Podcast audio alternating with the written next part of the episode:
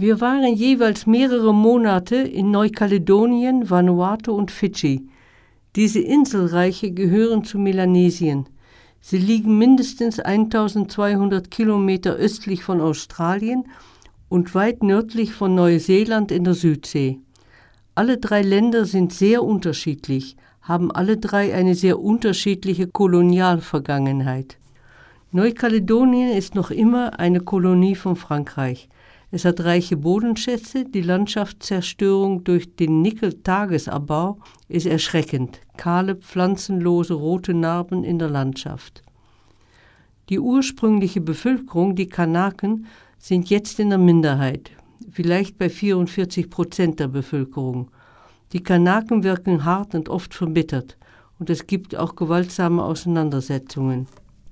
Fidschi war eine englische Kolonie.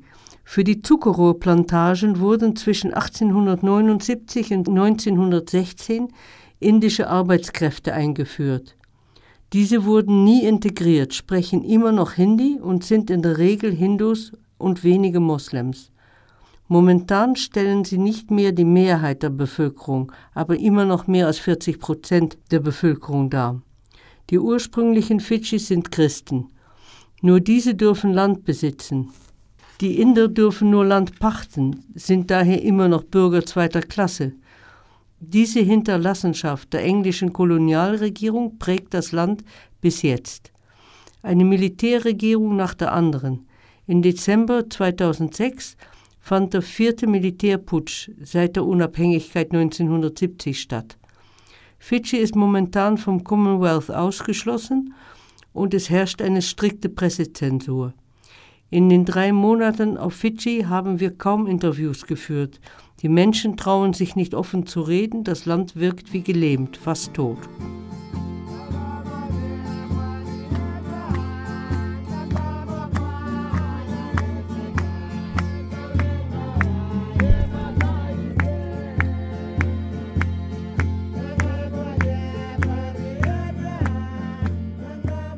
Im Gegensatz dazu, Vanuatu ist seit 1980 unabhängig und stolz darauf. Bis dahin hatten Engländer und Franzosen das Land gemeinsam verwaltet und sich gegenseitig nichts gegönnt, so dass sie sich gegenseitig beim Ausbeuten behinderten. Wir hatten den Eindruck, dass das sich positiv ausgewirkt hat für die Einwohner von Vanuatu. Hier sollen die glücklichsten Menschen der Welt leben. Gleichzeitig nach UN-Ratings gehört das Land auch zu den ärmsten. Aber kann man, so fragte uns ein Interviewpartner, von einem Land, wo es keinen Hunger, keine Obdachlosigkeit gibt, wirklich von Armut sprechen? Wir haben uns in Vanuatu sehr wohl gefühlt. Die Menschen machen einen selbstbewussten und angstfreien Eindruck. Nachdem nun der Kannibalismus und die Kriege der Vergangenheit angehören, sind die schlimmsten Gründe für den Angst verschwunden. Hunger und Vernichtung kennen sie nicht, ganz anders als unsere westlichen Kulturen, die auf den Erinnerungen an zwei Weltkriegen, Hungersnöten und zum Beispiel auch einer 30-jährigen Krieg, Pestepidemien etc. fußen, auch unsere realen Lebensbedingungen, Jobverlust, Verlust der Wohnung und Armut im Alter geben genug Anlass für Zukunftsangst. In den Städten merkt man den Unterschied nicht so, aber in den Dörfern auf dem Land ist es sehr spürbar. Es stehen dem natürlich die Probleme der Frauendiskriminierung und die Probleme der Jugend, der keinen Einfluss bekommt, gegenüber, die aber diese Grundlage der Sicherheit keinen Abbruch tut. Das Inselreich Vanuatu wurde von Nordosten her in mehreren Wellen besiedelt. Die ersten Einwanderer kamen wahrscheinlich vor ungefähr 4000 Jahren. Sie haben Schweine und Hühner, Jams und Tara auf die Inseln gebracht, die keine einheimische Säugetiere aufwiesen, außer fliegende Hunde, das sind große Fledermäuse, die gejagt und gegessen werden. Die verschiedenen Siedlungswellen, zum Teil von der Küste von Papua-Neuguinea aus, kamen von ganz verschiedenen Völkern mit unterschiedlichen Sprachen. Auf den 82 bewohnten Inseln Vanuatus werden jetzt noch über 150 verschiedene Sprachen gesprochen, bei ungefähr 240.000 Einwohnern. In Vanuatu gibt es die höchste Sprachdichte der Welt. Warum kann man nur vermuten? Jede Gruppe siedelte wahrscheinlich auf einer noch freien Stelle einer Insel und lebte weitgehend isoliert von allen anderen. Sie lebten in befestigten Wehrdörfern, die in der Regel oben auf den Bergen lagen und Wachposten hatten. Zum Fischfang kam man ans Ufer. Es herrschte oft Krieg und Kannibalismus war üblich, wenn auch nicht auf allen Inseln. Dörfer am Strand sind aber auch durch die vielen Erdbeben und Tsunamis gefährdet. Vanuatu liegt im Ring of Fire. Im Gegensatz dazu siedelten die Europäer Missionare und Siedler an der Küste. Die Missionare traten energisch gegen die Tradition des Kannibalismus, das zu Tode würgen der Frauen von verstorbenen Chiefs und gegen die Kriege auf. Im Laufe der Zeit flohen viele zu den Missionen und die Einheimischen siedelten um die Missionen, wo sie sicherer vor den Kriegen und den brutalen Bräuchen ihrer Mitmenschen waren. Auch die Nacktheit der Einheimischen war für die Missionare nicht zu ertragen. Die damaligen europäischen Anstandsregeln wurden durchgesetzt, noch heute gehen die Frauen mit voller Kleidung zum Fischen ins Meer. Wer einmal in diesen Gegenden war, kennt das farbenfrohe, aber jeder Körperform verhüllende sogenannte Mother Hubbard Kleid. Das sind Kleider, die die Missionare für die nackten Völker dieser Welt entworfen haben, die sowohl in Westafrika wie auf den Südseeinseln noch immer getragen werden. 1906 war der letzte Fall von Kannibalismus, der bekannt wurde. Es muss also Leute geben, die Großeltern haben, die noch mit Kannibalismus zu tun hatten. Viele ältere Leute haben uns von diesen alten, für uns unvorstellbaren Bräuchen erzählt, teilweise sehr drastische Geschichten, aber nur wenn wir uns mit ihnen angefreundet hatten und immer ohne Mikrofon. Junge Menschen werden in einem Schulsystem nach europäischem Vorbild erzogen, kennen oft ihre Geschichte nicht und verleugnen diese Vergangenheit. Der erste europäische Entdecker, der in Vanuatu auftauchte, war in 1606 der Portugiese Pedro Fernandes de Quiros.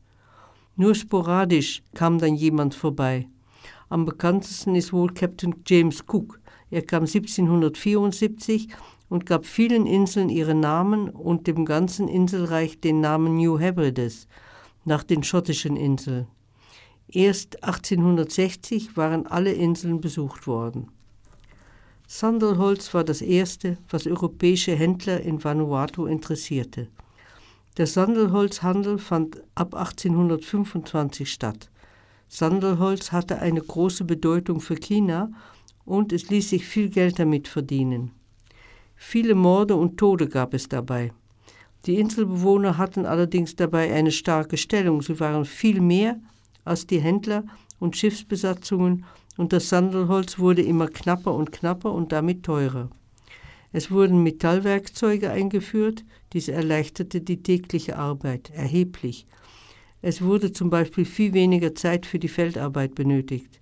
Es gab mehr Zeit für Dispute, Politik, innerdörfliche Auseinandersetzungen und Rituale und Kriege.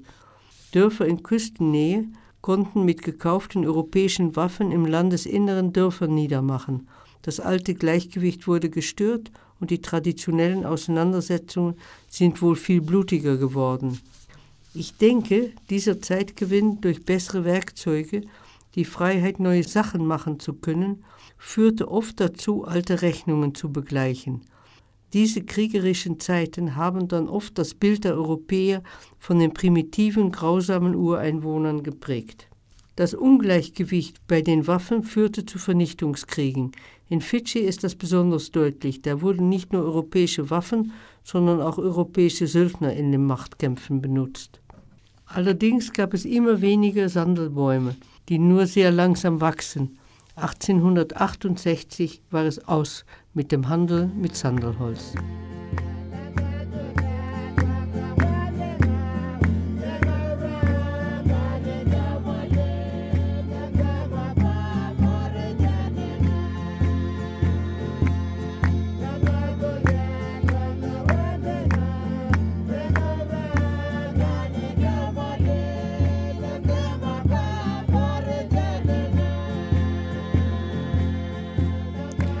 Das nächste profitable Geschäft war das sogenannte Blackbirding. Es wurden Menschen für die Arbeit auf den Zuckerrohr- und Baumwollplantagen in Queensland, Australien und auf Fidschi, New Caledonien und Samoa gebraucht. Es funktionierte mit Betrug und Verführung. Einmal verkündete die Schiffsbesatzung eines Schiffes, dass ein Bischof sich auf dem Schiff befand, der im Sterben lag und noch einen Gottesdienst zelebrieren wollte. Als das ganze Dorf an Bord war, wurden alle unter Deck getrieben und eingesperrt und am nächsten Arbeitsmarkt öffentlich dem Meistbietenden verkauft. Zum Teil waren junge Leute nicht unbedingt eine Reise in der Ferne weg vom Dorf abgeneigt. Andererseits war es ein Leben mit Brutalität, Gewalt und viele starben bei diesen Abenteuern. Nach drei Jahren wurden sie zurückgebracht, aber leider nicht immer auf die eigene Insel. Auf der fremden Insel waren sie Fremde, wurden oft überfallen, ausgeraubt, getötet. Viele starben auch beim Transport, auch wegen schlechter Ernährung. Erst in den ersten Jahren des 19. Jahrhunderts, in Australien 1904, wurde dies verboten. Blackbirding war aber nicht nur negativ. Es gibt über 150 verschiedene Sprachen in Vanuatu. Auf den Plantagen in Queensland, Australien, mussten sie sich verständigen, so entstand Bislama, eine eigene englische Sprache, die nun in Varianten auf allen Inseln von Vanuatu und in den Solomons und Neuguinea gesprochen wird. So lernten sie sich kennen über Familien, Clan und Inselgrenzen hinweg und verloren die Angst voreinander. Sie lernten auch die Europäer in ihrer eigenen Umgebung kennen, wodurch diese großteils ihre Überlegenheitsimage verloren. Über das Blackbirding hat niemand mit uns gesprochen, als ob es nie gewesen wäre. Die Konsequenzen sind aber offensichtlich. Es lebt nicht nur in der Sprache bis Lama weiter. Diese Erfahrungen werden auch in der weiteren Entwicklung von Vanuatu eine große Rolle spielen. Warum trotz dieser Vergangenheit beurteilen sich die Menschen in Vanuatu als die glücklichsten Menschen der Welt? Darüber mehr nächste Woche um die gleiche Zeit.